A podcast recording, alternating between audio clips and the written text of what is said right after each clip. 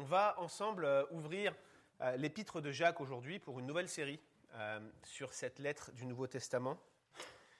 L'épître de Jacques, c'est l'une des lettres les plus populaires du Nouveau Testament, certainement parce qu'elle est très pratique, elle est très concrète. C'est la plus haute accumulation de verbes à l'impératif de tout le Nouveau Testament. Vous vous rendez compte? Donc, c'est sûr que quand on vient sur une lettre comme celle-ci, on est tout de suite guidé et dirigé euh, pour avoir des instructions concrètes qui en plus ont le mérite d'être très courtes, très concises, euh, une belle collection d'illustrations aussi dans cette lettre. Tout ça contribue en fait avec les métaphores à, rendre euh, l'épître de Jacques extrêmement populaire. ce que je vous propose, c'est qu'on se concentre aujourd'hui sur le tout premier verset, le chapitre 1, verset 1, le tout premier verset de cette épître. Jacques, chapitre 1, verset 1. Le texte dit Jacques, serviteur ou esclave de Dieu et du Seigneur Jésus-Christ aux douze tribus qui sont dans la dispersion. Je vous propose qu'on prie ensemble. Seigneur, nous te rendons grâce, nous te bénissons, nous te remercions, nous sommes absolument reconnaissants pour l'œuvre que tu fais dans nos vies au travers de ta parole, Seigneur. Merci parce que tu es patient envers nous, plein de miséricorde, plein de bonté, que ta grâce se manifeste aussi avec les instructions que tu nous donnes pour nous conduire à la repentance, pour nous amener à une relation plus étroite avec toi, pour constamment nous remettre dans le chemin, pour affermir nos pas, pour que les voies détournées que nous sommes tentés de prendre soient transformées en voies droites. Et merci pour des épîtres comme celle de Jacques, qui nous manifestent ta sagesse de manière concrète, Seigneur, qui la rendent tangible, qui la rendent euh, approchable, Seigneur, et compréhensible pour les êtres humains avec une compréhension limitée que nous sommes. Tu es notre grand Dieu, c'est toi que nous voulons euh, rencontrer aujourd'hui au travers de, cette prédication, au travers de ta parole. Nous voulons te prier pour que tu t'adresses à nous d'une manière spéciale et pour que tu nous encourages. Au nom de Jésus-Christ.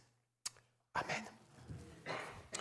Je me souviens de ce jour où euh, j'habitais encore euh, dans la région parisienne. J'ai reçu un courrier dans ma boîte aux lettres et machinalement j'ai ouvert le courrier. Il était dans ma boîte aux lettres, donc c'était pour moi. Je l'ai ouvert et je n'ai absolument rien compris à son contenu. Le courrier faisait euh, référence à une affaire en cours dont j'ignorais même l'existence, euh, contenait des menaces, des menaces euh, de poursuites judiciaires. Alors ça m'a fait très peur sur le coup. Et en fait, cette lettre ne m'était pas destinée. le facteur s'était simplement trompé de boîte aux lettres et moi, je n'avais pas fait attention au nom qui était indiqué sur l'enveloppe. En fait, j'avais fait cette erreur, mais le facteur l'avait fait aussi, puisque lui avait mal lu le nom et l'avait mis dans la mauvaise boîte aux lettres avec euh, pour résultat une grosse frayeur pour moi. Je manquais de contexte, je ne pouvais pas comprendre cette lettre, elle ne m'était tout simplement pas destinée. Eh bien, chers amis, c'est exactement la même chose avec les lettres du Nouveau Testament. Elles ne vous sont pas adressées et vous manquez cruellement de contexte pour les comprendre. Mais il y a une bonne nouvelle. Et la bonne nouvelle, c'est que le format des lettres qui était utilisé dans euh, le monde gréco-romain du 1er siècle, eh bien, laissait une, grande importance à l'introduction des lettres, qui donnait des éléments euh, précis et qui sont même capitaux pour pouvoir les comprendre. Et la deuxième bonne nouvelle, c'est que la plupart des lettres du Nouveau Testament notamment les lettres de Paul, sont bâties sur ce modèle et donc nous livrent des informations qui sont cruciales, des informations qui sont essentielles pour bien comprendre les lettres. Et donc un conseil que je peux vous donner d'emblée, lorsque vous lisez les lettres du Nouveau Testament, arrêtez-vous sur ces introductions. Souvent, elles contiennent des éléments importants pour comprendre la suite de l'épître. Chez Paul, par exemple, on y retrouve souvent le nom de l'apôtre, donc son propre nom à lui, le nom des, personnes avec lesquelles il se trouvait, l'identité des destinataires, l'occasion euh, pour laquelle il écrit, le but de la lettre, et souvent Paul rajoute même quelques-uns des principaux thèmes qui vont composer son épître. Mais qu'en est-il euh, quand on a affaire à une introduction aussi courte que celle de l'épître de Jacques? 15 mots dans l'original grec. Qu'est-ce qu'une introduction de ce type peut nous apporter? Eh bien, elle peut nous apporter au moins trois choses importantes, trois choses que nous allons survoler, parcourir ensemble aujourd'hui alors que nous commençons cette nouvelle série sur l'épître de Jacques. Première chose que l'on voit euh, lorsqu'on regarde ce premier verset, la toute première chose, c'est que l'épître de Jacques est une épître. L'épître de Jacques est une épître. Alors évidemment, vous vous dites, ça sert à quoi de faire des doctorats pour venir nous dire des choses comme ça le dimanche matin?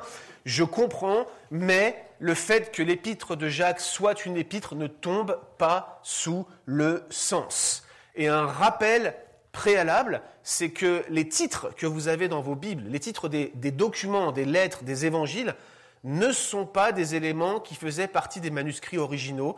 Ce ne sont pas des titres qui sont inspirés, d'ailleurs même les sous-titres que vous avez dans les évangiles, les sous-titres que vous avez dans l'Ancien Testament, tout ce qui sépare les paragraphes dans vos Bibles sont un travail éditorial des, différentes agences de la Bible qui vous aident pour la compréhension de votre lecture, mais ce ne sont pas des éléments qui sont inspirés. Donc quand vous voyez marqué épître de Jacques dans vos Bibles, cela n'était pas dans les manuscrits originaux, ce sont des éditeurs, des compilateurs tardifs qui ont rajouté cette mention. Et l'épître de Jacques, bah, ce n'est pas si évident que ça soit une lettre. Il y a plusieurs éléments, il y a au moins, euh, trois raisons qui laissent à penser que peut-être ça pourrait être autre chose qu'une lettre. Déjà, il n'y a aucune des salutations habituelles que l'on retrouve généralement dans les lettres du Nouveau Testament, aucune référence à des collègues dans l'œuvre, aucun plan de voyage comme Paul euh, avait l'habitude de le mentionner, ni au début ni à la fin, il n'y a aucune mention de personnes précises, il n'y a aucune mention euh, géographique spécifique, et lorsque Jacques fait référence à une situation, bah, il fait toujours référence à la situation de manière vague ou de manière hypothétique. Supposez qu'il rentre dans votre assemblée quelqu'un qui c'est jamais des situations concrètes, c'est jamais des situations vécues. Deuxième chose, il est vraiment difficile de trouver une structure précise dans l'épître de Jacques. Les interprètes s'y cassent les dents, vous pouvez regarder trois commentaires différents, vous aurez trois propositions différentes. On saute d'un thème à l'autre, apparemment sans fil conducteur précis. Il y a plusieurs fils conducteurs, on va y venir quand on étudiera cette lettre, mais c'est quelque chose qui est particulièrement déroutant si vous voulez regarder euh, et comparer par exemple l'épître de Jacques aux épîtres de Paul qui sont très structurées avec une partie théorique, une partie pratique, avec euh, des commandements précis dans la deuxième partie, avec une structure qui suit un fil conducteur précis, une logique, une rhétorique, vous ne trouverez pas ça dans l'épître de Jacques. Et puis, vous avez un style qui est très concis, euh, très directif, qui ne semble pas être équivalent à ce qu'on a l'habitude de voir dans des lettres. Par contre, ça se rapproche beaucoup des conseils pratiques que l'on retrouve par exemple dans les proverbes.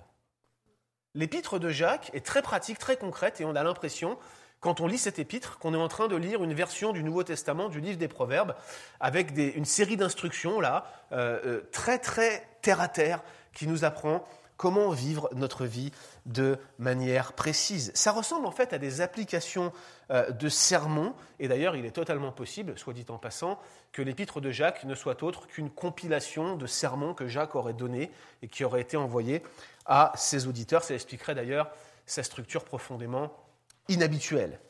Mais voilà, dans tous les cas, malgré ces éléments que je viens de lister, cette introduction du verset 1, elle nous indique sans aucune ambiguïté que ce document est une lettre et qu'il nous faut l'interpréter comme tel.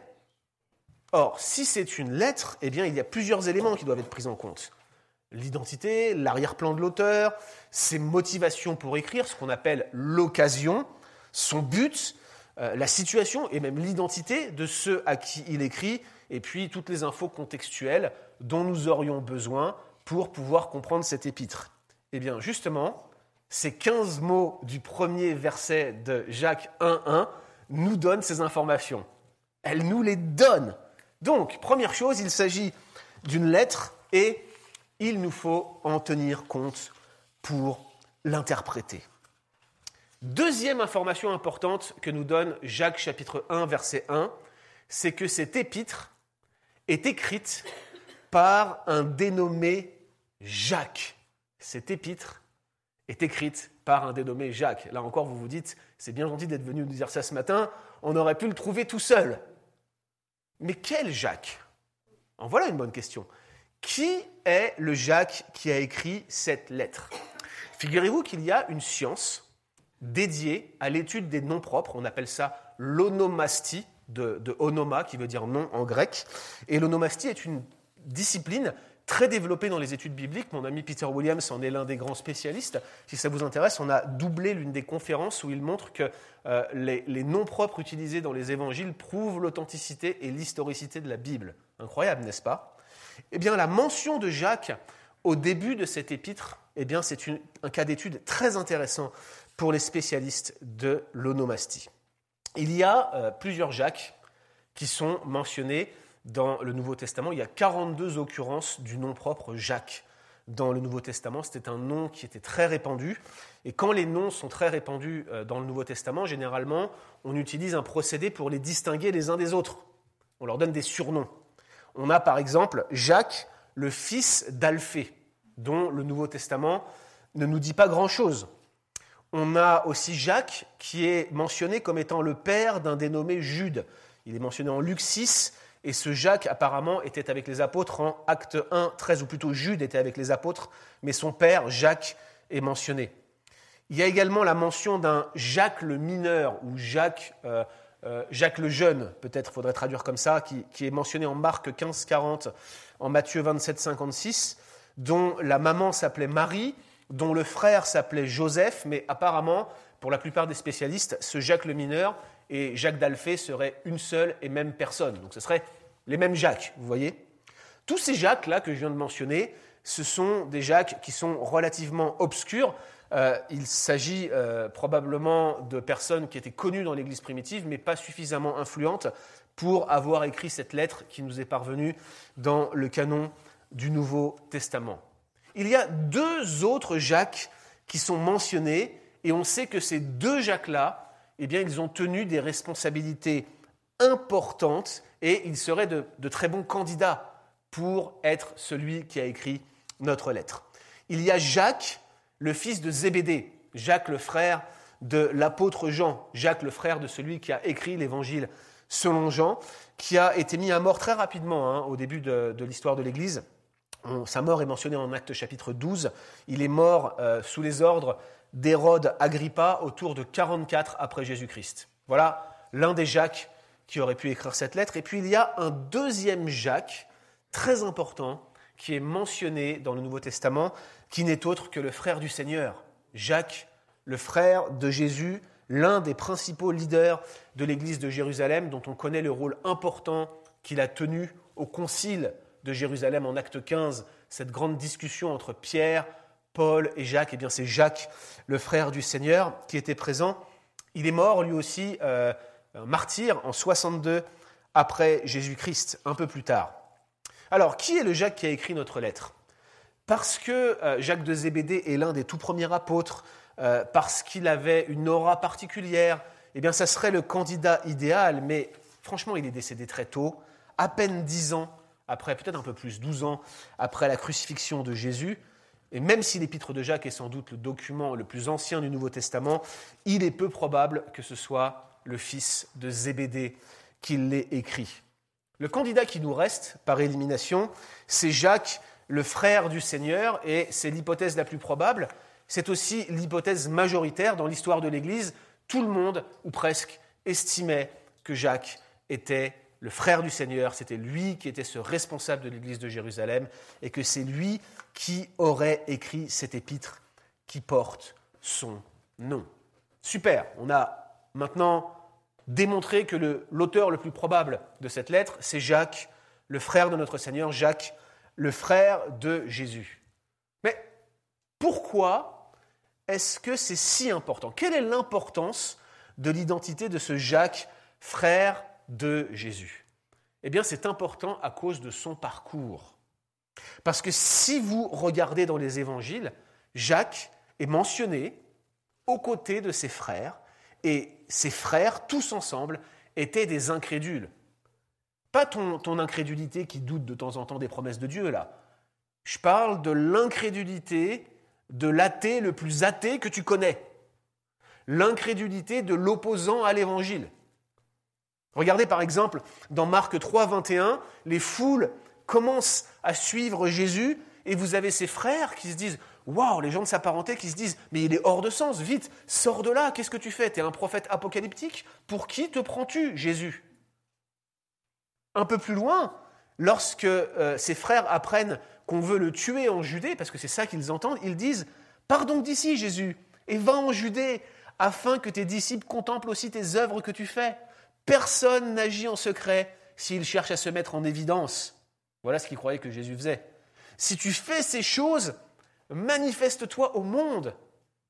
C'est un peu comme s'ils disaient à leurs frères Eh, va donc là où on veut te tuer, toi le Messie. Va donc là-bas, on va voir si tu es vraiment le Messie. Si tu vas là-bas, là où il y a tous ces gens qui veulent te tuer, et si tu survis, tu nous prouveras, toi qui veux te montrer au monde, que tu veux te mettre en évidence. Et le texte de Jean 7 rajoute En effet, ses frères ne croyaient pas en lui. Ils ne croyaient pas en lui. Ils étaient comme ces athées militants qui voudraient qu'on ne parle plus de religion, qu'on n'exprime même plus la personne de Dieu ou le nom de Jésus en public. Ils étaient extrêmement remontés contre leur propre parenté. Oui, mais voici que plus tard, on voit que les frères de Jésus ont complètement été transformés. Tous sont devenus des leaders chrétiens importants.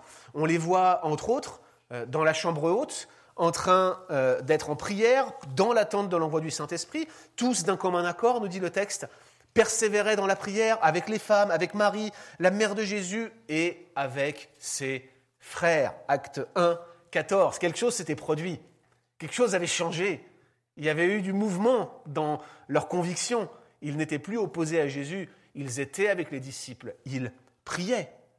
Puis on sait que Jacques, en particulier, va devenir l'un des piliers de l'église de Jérusalem. Je vous ai mentionné son rôle euh, lors du concile, mais on voit que alors que Pierre est parti dans un autre lieu sous la persécution, Jacques va encore prendre plus d'ampleur. Et quand Paul revient à Jérusalem en acte 21, on voit que le pasteur, celui qui est la figure proéminente de l'église de Jérusalem, c'est Jacques, c'est le frère du Seigneur. Donc ils sont passés d'athées militants, si vous me permettez l'expression, et si vous me permettez de faire cette transposition qui est un peu maladroite, je le reconnais, donc ils sont passés de ce statut-là à un statut de disciples zélés, de responsables de l'Église. Qu'est-ce qu'il s'est passé pour qu'un tel renversement se produise? Je crois que la meilleure indication que nous avons de leur expérience se trouve dans 1 Corinthiens 15, versets 3 à 7, où Paul fait mention d'une vieille tradition qu'il avait transmise oralement aux Corinthiens et qu'il leur écrit maintenant dans 1 Corinthiens 15, versets 3 à 7. Il dit, Paul, Je vous ai transmis avant tout ce que j'avais reçu. Christ est mort pour nos péchés, selon les Écritures. Il a été enseveli, il est ressuscité le troisième jour selon les Écritures, et regardez, il cite des témoins oculaires. Il a été vu par Céphas, puis ensuite il a été vu par les douze. Ensuite, il a été vu par plus de 500 frères à la fois, dont quelques-uns sont décédés. Et regardez bien verset 7. Ensuite, il a été vu par Jacques, puis par tous les autres apôtres. 1 Corinthiens 15, verset 3 à 7. Nous avons le témoignage que Jacques, le frère de Jésus, a vu son propre frère ressuscité. Est-ce à ce moment précis qu'il a enfin compris que ce Jésus était le Messie tant attendu? C'est possible, on n'en sait rien. Dans tous les cas, cette rencontre va transformer sa vie et va faire de lui l'un des personnages les plus influents de l'Église primitive. Songez donc qu'il a grandi à côté de Jésus comme un frère, il en est venu à le reconnaître comme son maître. Il a grandi à côté de Jésus. Et cette proximité, je dirais même plus, cette intimité est capitale pour comprendre l'atmosphère de l'épître de Jacques. Je vous cite Douglas Moo, qui est l'un des, commentateurs du Nouveau Testament les plus connus dans le monde évangélique, qui a écrit un excellent commentaire sur l'épître de Jacques. Voilà ce que dit Douglas Moo. Il dit Jacques dépend plus que tout autre auteur du Nouveau Testament de l'enseignement de Jésus. Ce n'est pas tant qu'il cite directement Jésus, bien qu'il le fasse, on le verra, c'est plutôt qu'il tisse l'enseignement de Jésus sur le canevas de sa propre instruction. Les parallèles les plus proches des formulations de Jacques se trouvent toutes dans l'enseignement de Jésus, en particulier dans l'évangile de Matthieu. Et les sujets qu'il aborde ainsi que l'angle particulier qu'il prend sur ces sujets imite les accents et la phraséologie de Jésus lui-même. L'auteur de la lettre semble avoir été tellement imprégné de l'atmosphère et des spécificités de l'enseignement de Jésus qu'il les reflète presque inconsciemment. Voilà l'importance de connaître que Jacques, le frère de Jésus, est l'auteur de cette lettre. On comprend cette intimité, on comprend cette connexion si proche, on comprend l'importance de l'expérience de Jacques, le frère de Jésus, pour bien comprendre cette lettre. Celui qui était opposé au ministère de son frère l'avait maintenant vu ressusciter. Il pouvait se qualifier de serviteur de Dieu et du Seigneur Jésus-Christ. Il l'avait connu comme un frère et maintenant il le reconnaissait comme son maître. Voilà quelle était l'expérience de Jacques, le frère de Jésus. La troisième chose que nous apprenons, extrêmement importante ce troisième élément, que nous apprenons en lisant Jacques chapitre 1 verset 1, c'est que Jacques, qui est le frère de Jésus, qui reconnaît ce Jésus comme son maître, comme son Seigneur, comme son Dieu, ce Jacques écrit aux douze tribus qui sont dans la dispersion. Jacques écrit aux douze tribus qui sont dans la dispersion. Il ne fait aucun doute que c'est ici la mention des destinataires de la lettre, mais on en est réduit à beaucoup de réflexions. Qu'est-ce que ça signifie d'écrire aux douze tribus qui sont dans la dispersion? À quoi se réfère cette expression? On pourrait penser qu'elle désigne ce qu'on appelle la diaspora juive. La diaspora, c'est quand vous avez une communauté qui est plus importante à l'extérieur de ses frontières qu'à l'intérieur de ses frontières. Par exemple, on peut parler de la diaspora libanaise. Je ne sais pas si vous êtes au courant, mais à Montréal, notamment dans le quartier où j'habite, il y a une, importante communauté libanaise. On parle même de diaspora libanaise. Ils sont tellement nombreux en dehors du Liban qu'on peut légitimement parler de diaspora. Eh bien, euh, au 1er siècle après Jésus-Christ, la communauté juive à l'extérieur d'Israël était vraiment plus nombreuse qu'à l'intérieur d'Israël. Il y avait plusieurs explications à cela, mais notamment les différentes vagues d'exil qu'il y avait eu, et puis aussi le fait que les Juifs s'étaient euh, installés dans le monde grec, notamment euh, dans des villes d'Égypte comme Alexandrie. D'ailleurs, Jacques lui-même, hein, euh, Jacques, le frère de Jésus, lors du concile de Jérusalem, il le dit. Il dit Moïse a, depuis des générations, dans chaque ville, dans chaque ville importante de l'Empire romain, à comprendre, hein, des gens qui le prêchent, puisqu'on le lit tous les jours de sabbat dans les synagogues, ça c'est acte 15, 21. Jacques lui-même reconnaît qu'il y a des juifs partout dans l'Empire romain, dans toutes les grandes villes de l'Empire romain, il y a des communautés juives. À Alexandrie, on sait même que cette communauté juive occupait deux des cinq districts de la ville. C'était énorme. C'était probablement la deuxième plus grosse communauté après les gens euh, euh, qui étaient plutôt de langue grecque ou des descendants euh, hellénistiques ou romains. Une énorme communauté. Certains pensent même qu'ils étaient un million de personnes à Alexandrie à l'époque. C'est énorme quand on regarde la démographie de l'Antiquité. Donc c'est possible que cette expression fasse référence à la diaspora juive. Mais l'expression, on la retrouve ailleurs. Elle désigne également souvent l'ensemble de la communauté des vrais croyants tant juifs que non juifs. On retrouve notamment cette information dans ce qu'on appelle la littérature intertestamentaire. Qu'est-ce que c'est? Ben, C'est tout simplement tous les livres juifs non inspirés qui ont été écrits entre Malachie et Matthieu, toute la période de 400 ans de silence, qui n'était pas une période de silence, mais toute la période que vous avez entre Malachie et Matthieu, entre les deux, là, vous avez eu un certain nombre d'écrits qui ont été produits, notamment le livre des Chroniques, probablement, mais pas seulement, il y a eu aussi ce qu'on appelle la littérature intertestamentaire, avec un foisonnement d'écrits juifs, souvent apocalyptiques, qui vont euh, utiliser euh, cette idée euh, de, de, douze tribus dans la dispersion pour désigner l'ensemble du peuple authentique de Dieu dans les derniers temps.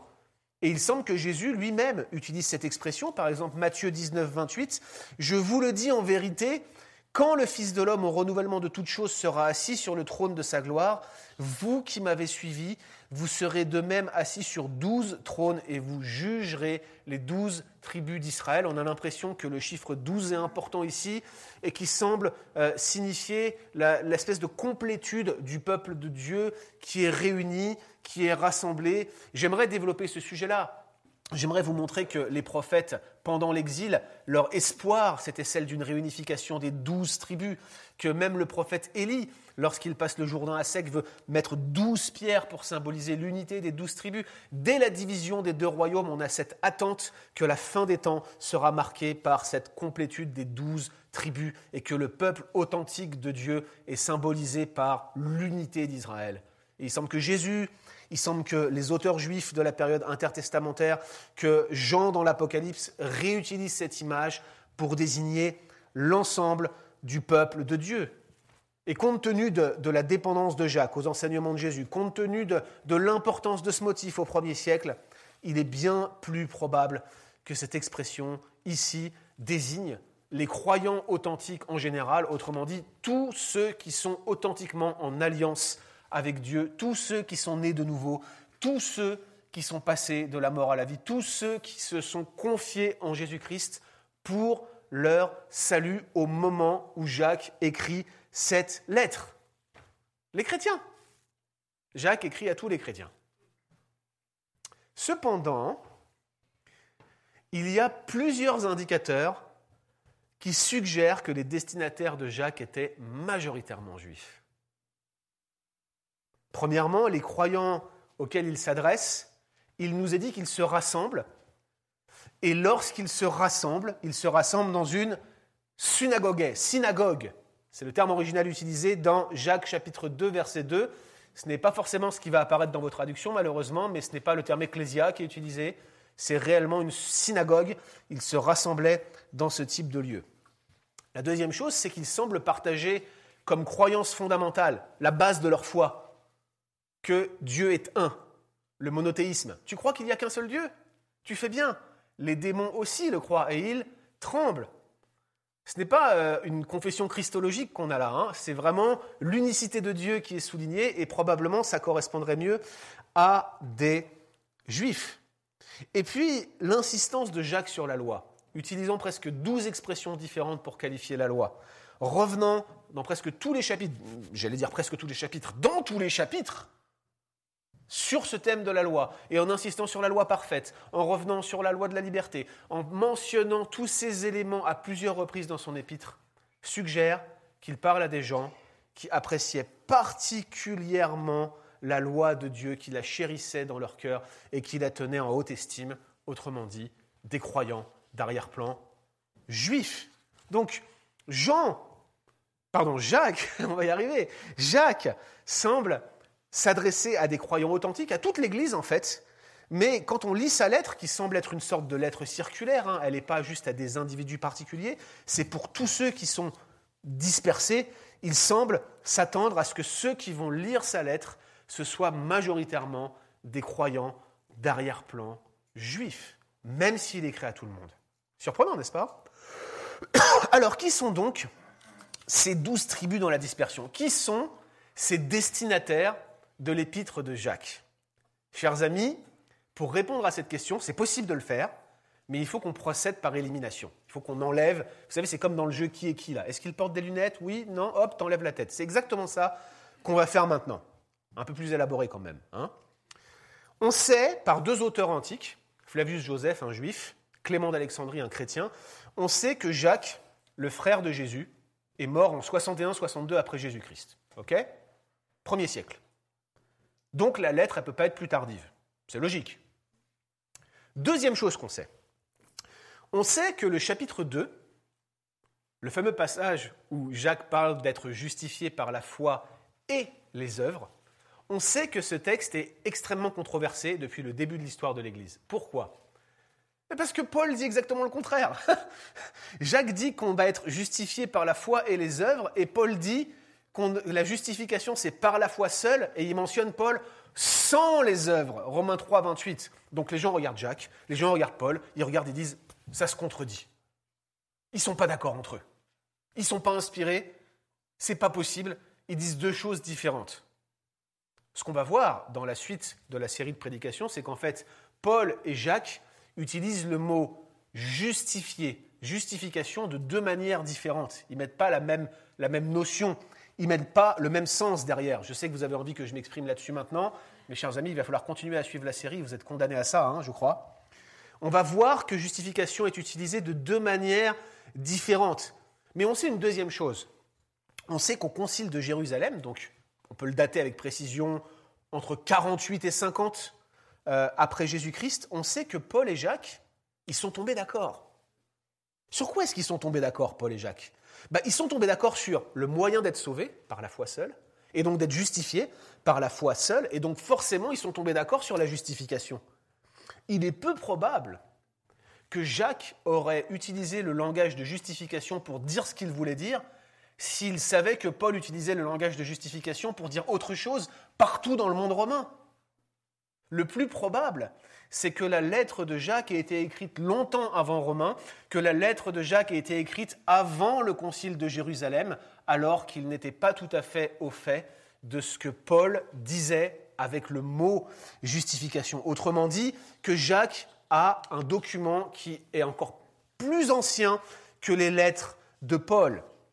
Si Jacques avait euh, utilisé euh, le mot justification après le concile de Jérusalem, pardon, s'il avait écrit sa lettre après le concile de Jérusalem, je pense qu'il aurait pris soin d'utiliser un autre mot, et tout semble indiquer donc que la lettre de Jacques a été écrite avant le concile de Jérusalem, donc avant l'année 48 après Jésus-Christ. Je vous ai toujours, je ne vous ai pas perdu jusque-là? Tout va bien? Dernier argument. Si on suit cette logique, on peut se dire que Jacques, il aurait fait une grosse erreur de commencer à parler de justification par les œuvres s'il avait écrit ça à tout le monde, alors que dans tout le bassin méditerranéen, les chrétiens étaient en train de se disputer autour de cette question. Souvenez-vous de ce qui a provoqué le concile de Jérusalem. C'est des personnes qui viennent de Jérusalem, de Judée, et qui mettent le bazar dans les églises du sud de la Turquie, de la Galatie du Sud. Regardez acte 15, 1 et 2 quelques hommes venus de Judée enseignaient les frères en disant, si vous n'êtes pas circoncis selon le rite de Moïse, vous ne pouvez pas être sauvés. Waouh Vous ne faites pas circoncire, vous ne pouvez pas être sauvés. Vous ne faites pas des œuvres, vous ne pouvez pas être sauvés. Paul et Barnabas eurent avec eux un débat et une vive discussion, et les frères décidèrent que Paul et Barnabas et quelques-uns des leurs monteraient à Jérusalem vers les apôtres et vers les anciens pour traiter de cette question. C'est ça qui a provoqué le concile de Jérusalem. Maintenant, imaginez-vous, vous êtes un, chrétien du premier siècle, vous avez Paul dans votre église qui est en train de prêcher, et il vous dit, nous sommes justifiés par la foi seule, sans les œuvres de la loi. Typiquement l'épître aux Romains, ok? Paul prêche ça dans votre église. Et là, vous avez des gens qui viennent, des juifs de Judée, ils viennent dans votre église, ils disent, Paul dit n'importe quoi. Paul vous dit n'importe quoi, vous devez être circoncis pour être sauvé si vous n'êtes pas circoncis, vous ne pouvez pas être sauvé. Et là, la question qui se pose, c'est la foi et les œuvres. On est sauvé par la foi ou par les œuvres? Et hop, vous recevez une lettre de Jacques qui vous dit, vous êtes justifié par la foi et les œuvres. Imaginez ça. Personne n'aurait strictement rien compris à cela et Jacques aurait été vraiment stupide d'écrire une telle lettre en plein milieu de cette controverse. En réalité, pour la plupart des commentateurs évangéliques, et je suis d'accord avec eux, Jacques a forcément écrit sa lettre avant ces controverses, avant le concile de Jérusalem, probablement au milieu des années 40 après Jésus-Christ, autour de 44-45, alors qu'il n'y avait pas toutes ces embrouilles dans les églises, alors qu'on ne se posait pas toutes ces questions. il veut juste rappeler à ses lecteurs qu'une foi authentique est systématiquement accompagnée d'obéissance. Tout simplement. Et la raison pour laquelle c'est si compliqué à comprendre, c'est que nous, on est en l'an 2020, qu'on regarde ces deux documents, on se dit, ils sont pas d'accord entre eux, mais pas du tout. Il y en a un qui est écrit 20, 30 ans avant l'autre et qui utilise le mot de manière différente. Donc, on a une épître de Jacques qui est le document le plus ancien du Nouveau Testament, écrit entre 40 et 44 après Jésus-Christ. Waouh Mais du coup, qui sont les destinataires? Parce que c'est ça notre question. Qui sont les destinataires de Jacques avec une date aussi ancienne? Eh bien, figurez-vous qu'on a des éléments pour répondre à cela. Parce qu'on sait que les Juifs de Jérusalem, qui se sont convertis au christianisme, très tôt, ils ont été dispersés dans la Judée, dans la Samarie et dans tout le bassin méditerranéen d'alors. À quel moment ça s'est produit? Au moment du meurtre d'Étienne. En 31-32 après Jésus-Christ, le texte nous dit qu'il y a eu une grande persécution ce jour-là contre les disciples et que tous, à l'exception des apôtres, ont quitté Jérusalem et se sont répandus dans la Judée et la Samarie. Et ils se sont rapidement répandus aussi dans le bassin méditerranéen. Regardez Acte 11, verset 19.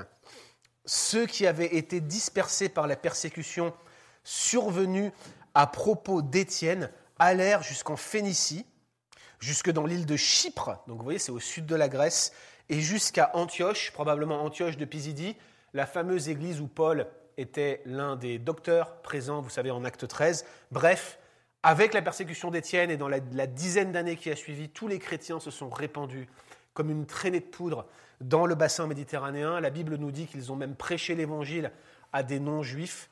Et c'est à ces personnes-là que Jacques écrit ses premières communautés chrétiennes, l'Église primitive de l'Église primitive, les débuts, vous voyez, du christianisme dans le bassin méditerranéen. C'est à ces gens-là que Jacques écrit dans sa lettre, ces juifs chrétiens dispersés dans tout le bassin méditerranéen. Ça explique pourquoi il semble s'adresser à des juifs, ça explique pourquoi il semble leur adresser une lettre générale pour que tout le monde puisse la lire, pour qu'elle circule. Ça explique beaucoup de choses et c'est même la meilleure explication possible pour identifier les destinataires de Jacques.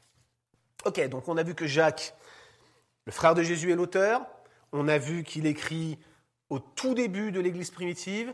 On a vu qu'il écrit à des juifs d'arrière-plan chrétien qui avaient été dispersés par la persécution. Tout ça, ce sont des informations capitales pour comprendre la lettre. Mais il nous reste à savoir pourquoi Jacques leur écrit. Pourquoi Jacques doit écrire à ces douze tribus dans la dispersion, forcés de vivre loin de leur pays d'origine? Eh bien, le fait qu'ils soient ainsi dispersés, le fait qu'ils soient ainsi persécutés, ça explique beaucoup de choses, beaucoup de thèmes que l'on retrouve dans la lettre. Ça contribue par exemple à expliquer leur pauvreté et leurs conditions d'opprimés que l'on retrouve un peu partout. On voit que certains riches propriétaires terriens, d'ailleurs, en passant, ces riches propriétaires terriens étaient peut-être aussi des chrétiens, c'est possible. Certains riches propriétaires chrétiens les opprimaient, on le voit au chapitre 5. On voit qu'ils les traînaient en justice, chapitre 2, verset 6. On voit que certains d'entre eux méprisaient leur foi.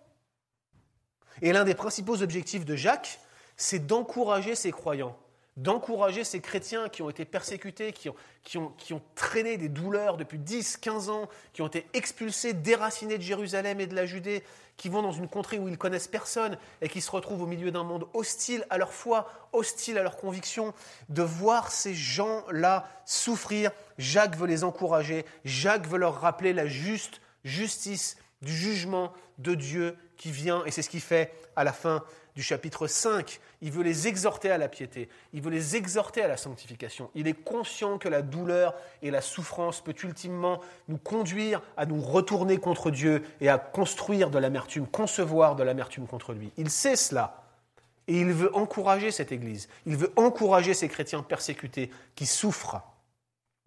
Mais l'autre problème qui semble préoccuper Jacques, c'est que cette Église dispersée dans le monde, commence à ressembler de plus en plus au monde qui l'entoure. Certains semblaient se raccrocher à des credos euh, vraiment minimaux. Ils croyaient qu'avec un seul Dieu, ça leur suffisait. Et Jacques leur dit, bah, tu fais bien, mais il y a les démons, ils croient ça aussi. Hein ça ne suffit pas. Il faut plus que cela pour être chrétien.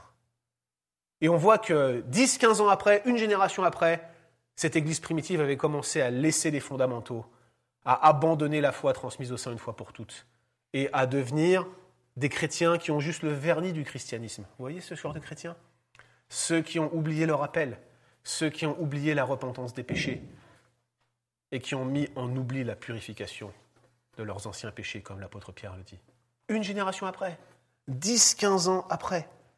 La mondanité s'était introduite dans l'Église et elle prenait de nombreuses formes. Il y avait notamment cette déférence aveugle envers les riches, il faisait des exceptions de personnes et une impitoyable indifférence envers les pauvres. La justice sociale dans l'épître de Jacques est centrale, non pas au détriment de la doctrine comme on le fait aujourd'hui, mais la justice sociale est centrale. On voit également un très mauvais usage de la langue. Ce thème revient à plusieurs reprises, chapitre 3, chapitre 4, chapitre 5. Jacques parle également d'une sagesse terrestre, d'une sagesse non spirituelle, d'une sagesse diabolique. C'est dur, qui conduit à de violentes querelles, qui conduit à de l'arrogance, à des divisions dans l'Église, à des convoitises. Et plus fondamentalement, Jacques dénonce à deux reprises des croyants qui sont littéralement irrésolus. C'est le terme original utilisé, c'est bien traduit dans vos versions. Vous êtes irrésolus. Mais il faut bien comprendre que ce n'est pas juste qu'on a du mal à prendre une décision ici. Être irrésolu, c'est être atteint d'une forme de schizophrénie spirituelle. Une sorte de, d'avoir deux sortes de pensées différentes dans ta tête. D'être en complet désaccord avec les credos et les valeurs que tu professes et de mener une vie qui n'y est pas en accord. Bref, de commettre des péchés, contrairement à ce que nous croyons. Jacques voit ces chrétiens comme étant des personnes complètement affectées par cette forme de schizophrénie, et ça interfère avec leur vie de prière. Chapitre 1, versets 5 à 8. Ça conduit à ne pas mettre en pratique ce que l'on prétend croire. Ça vous rappelle quelque chose? Est-ce que ça ne vous rappelle pas toutes les fois où nous faisons exactement la même chose, ce que nous professons avec notre bouche, nous sommes dans l'incapacité de le faire avec nos mains Et nous savons nos propres limites en la matière, de sorte que quand on comprend ce contexte-là, on pourrait prendre l'épître de Jacques et comprendre que les claques qu'elle nous met au fur et à mesure qu'on tourne les pages sont tout à fait justifiées, n'est-ce pas? Tout à fait justifiées. Le message général de Jacques, ça consiste en un appel à se repentir d'une spiritualité qui est aussi remplie de compromissions, de reprendre ceux qui s'égarent sur un chemin aussi dangereux. Jacques n'est pas dans la condamnation, Jacques est dans l'appel à la repentance. Jacques veut juste prendre tes pieds et les remettre sur le chemin. Jacques veut juste te donner des conseils pour que tu te remettes à marcher. Jacques veut juste te tendre la main pour te relever. Oui, ça pique, oui, ça claque, oui, c'est dur à entendre, mais voilà ce qu'il veut faire par la parole de Dieu. Ce sont des instructions pour des chrétiens qui sont en grand danger. Et pour nous, au XXIe siècle, entouré d'une société qui nous est particulièrement hostile par son idéologie et par la moralité qu'elle promeut, croyez-moi, chers amis, ça nous fait du bien de lire l'évangile de Jacques. Et je dois vous le dire, à titre personnel, cette décision de lire, d'exposer cette lettre avec vous, c'est Élodie et moi-même, alors que nous lisions dans notre vie de couple, on était tellement repris et tellement stimulés à la fois par les commandements de l'évangile de Jacques qu'on s'est dit qu'on allait l'exposer en Église et que ça nous ferait du bien à tous, n'est-ce pas? Le message général de Jacques, c'est donc un appel à se repentir de cette spiritualité de compromission et de revenir sur le chemin de la voie en crise, de s'écarter d'un chemin aussi dangereux qui pourrait nous conduire à bien, bien, bien des souffrances.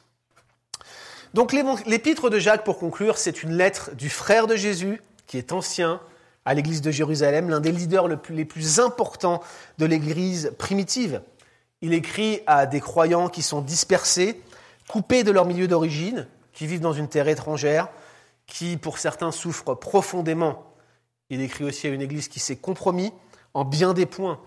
Le but de Jacques, c'est d'encourager, mais aussi de reprendre ces croyants en leur donnant des instructions pratiques pour vivre leur vie chrétienne au milieu de leurs difficultés. Et je suis convaincu que cet épître va nous faire le plus grand bien.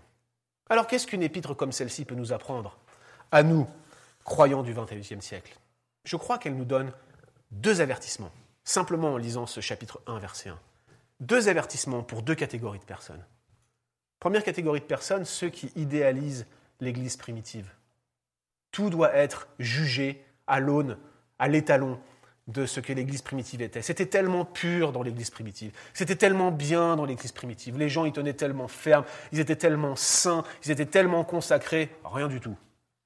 Rien du tout. Jacques leur dit, vous vous demandez, mais vous demandez mal, parce que vous cherchez à satisfaire vos convoitises. Rien de nouveau sous le soleil. On fait exactement la même chose aujourd'hui. L'Église primitive faisait exactement la même. Ils n'étaient pas si différents de nous. Ils avaient les mêmes problèmes que nous, les mêmes problèmes avec la langue, les mêmes acceptions de personnes, les mêmes convoitises, les mêmes travers, bref, exactement les mêmes êtres humains affectés du même péché, la même tendance à la schizophrénie spirituelle qui nous guette tous si nous nous relâchons dans notre marche. N'idéalisons pas l'Église primitive. L'épître de Jacques nous y invite. Deuxième avertissement. Frères et sœurs, je crois que nous sommes tous concernés ici. Pour nous qui aimons la haute théologie. Et je crois pour nous, euh, réunis ici aujourd'hui à l'église de Saint-Jérôme, on est tous dans le même sac ici. Mais je pense aussi à ceux qui nous suivent sur les réseaux sociaux, qui souvent sont attirés par la haute théologie, comme l'abeille s'approche de la lumière qui brille, n'est-ce pas? Ils se disent Waouh, c'est bien dimanche après dimanche, on a de la substance, on a de la viande, on a de quoi méditer, ça stimule notre intellect.